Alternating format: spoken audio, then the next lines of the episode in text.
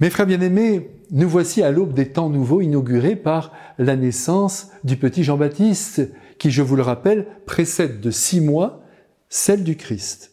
En toute chose, eh bien oui, c'est normal, il faut qu'il y ait une préparation.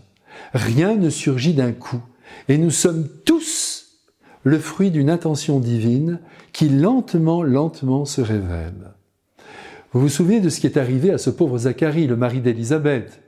Qui dans le temple, alors qu'il priait en offrant l'encens au Dieu très haut, se vit soudainement surplombé par un ange qui lui annonça la naissance, disons le mot, miraculeuse d'un fils, alors qu'avec sa femme, ils appartiennent au troisième âge.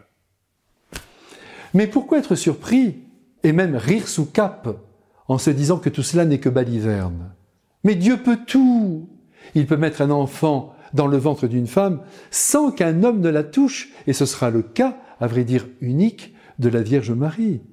Comme il peut donner à des êtres âgés de mettre en route de manière naturelle, mais exceptionnelle, un enfant. Et c'est le cas de ceux qui sont désormais notre oncle et notre tante, du moins si nous croyons que Jésus est notre frère.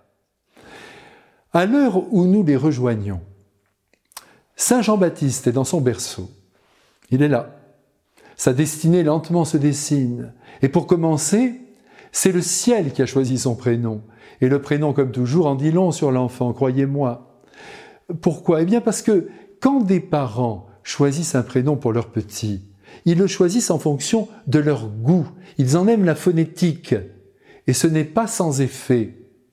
Ensuite, qu'ils aient la foi ou non, ils le placent sous la protection d'une sainte ou d'un saint.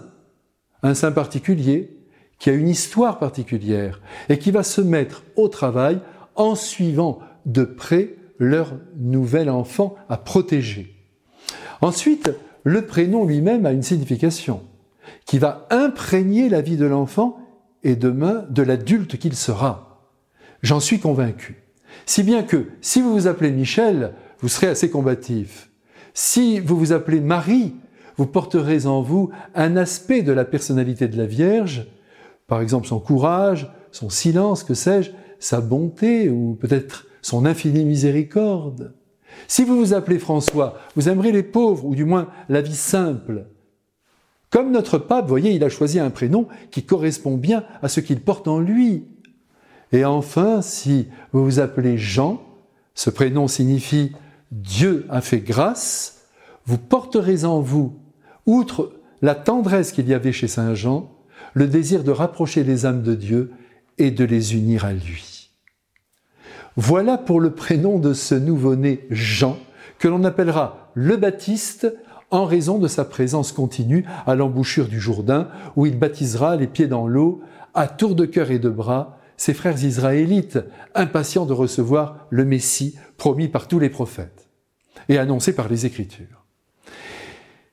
Et nous aujourd'hui, nous qui connaissons la fin de l'histoire, Jésus et son évangile a diffusé dans le monde, même si nous ne sommes pas Jean-Baptiste, il est grand temps, si nous prétendons aimer le Seigneur, de jouer notre vie pour lui.